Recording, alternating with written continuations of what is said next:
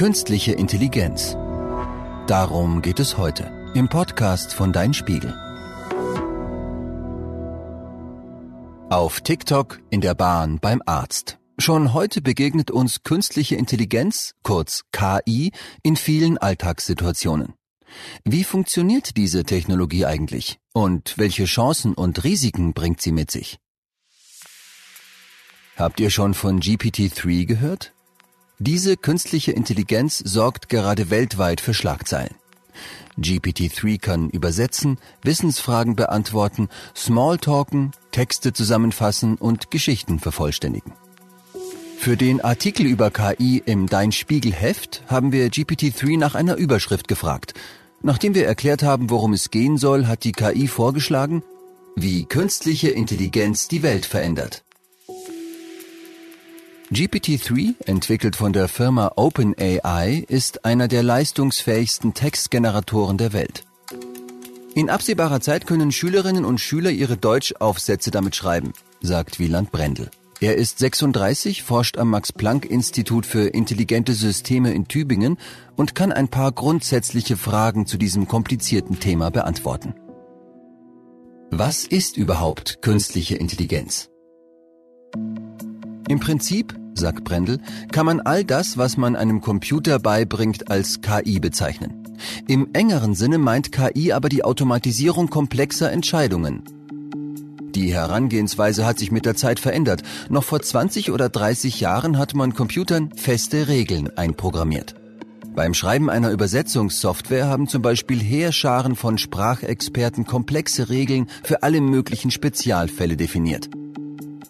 Heute geben wir der Maschine nicht mehr ganz genau vor, wie sie ihre Aufgabe zu erledigen hat. Die Maschine lernt, selbst eine Lösung zu finden. Geht es zum Beispiel darum, Katzen auf Fotos zu erkennen, wird der Computer mit tausenden Fotos gefüttert. Auf diesen sind Katzen abgebildet, aber auch andere Dinge. Alle Fotos enthalten zudem Informationen darüber, was auf ihnen zu sehen ist. Damit werden die Algorithmen trainiert. Das sind die Rechenvorschriften, nach denen der Computer arbeitet. Sie identifizieren bestimmte Merkmale, die eine Tierart von der anderen unterscheiden. So kann die Maschine am Ende zuverlässig sagen, ob auf einem Bild eine Katze zu sehen ist. Maschinelles Lernen nennt man diese Methode. Wieland Brendel sagt, die großen Fortschritte, die wir in den letzten Jahren auf diesem Gebiet gesehen haben, hängen mit der zunehmenden Rechenkapazität der Computer zusammen. Je schneller der Computer, desto mehr Katzenfotos kann er verarbeiten, um die KI zu trainieren. Doch, was genau sich die Maschine selbst beibringt, verstehen wir meist nicht genau. Zudem ist der Lernvorgang sehr aufwendig. Für die Entwicklung selbstfahrender Autos braucht man zum Beispiel unheimlich viele Trainingsdaten. Ein Mensch beherrscht das Autofahren nach etwa 200 Kilometern. Ein selbstfahrendes Auto braucht dafür Milliarden von Testkilometern. Und selbst danach kann es mit Sandstürmen, großen Hagelkörnern oder auch nur einem schmutzigen Verkehrsschild immer noch Probleme haben, weil diese Situationen womöglich nicht so im Training auftraten. Brendel will das maschinelle Lernen robuster und effizienter machen. Seine Arbeitsgruppe beschäftigt sich mit der Frage, wie man Maschinen menschliches Sehen beibringen kann. Dabei gibt es einige Hindernisse zu überwinden. Es geht zum Beispiel darum, den Maschinen beizubringen, dass wir in einer dreidimensionalen Welt leben und dass sie aus einzelnen Objekten besteht, die sich ändern oder übereinander liegen können. All das verstehen Algorithmen heute meist noch nicht.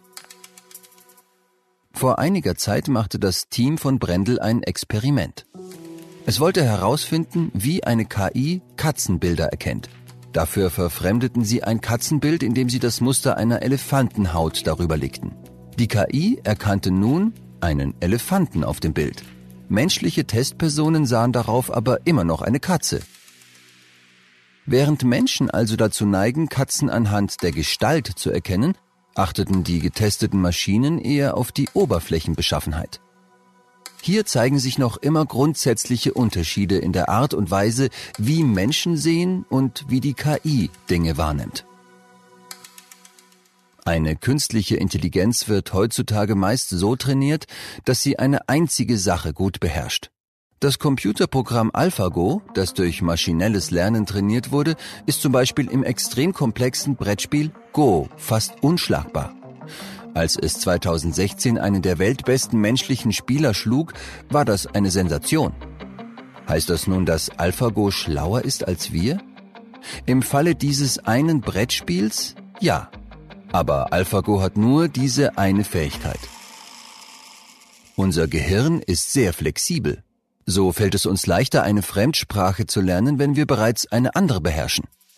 Denn wir können Lösungen von einem Problem auf das andere übertragen. KI kann dies bisher noch nicht so gut wie wir Menschen.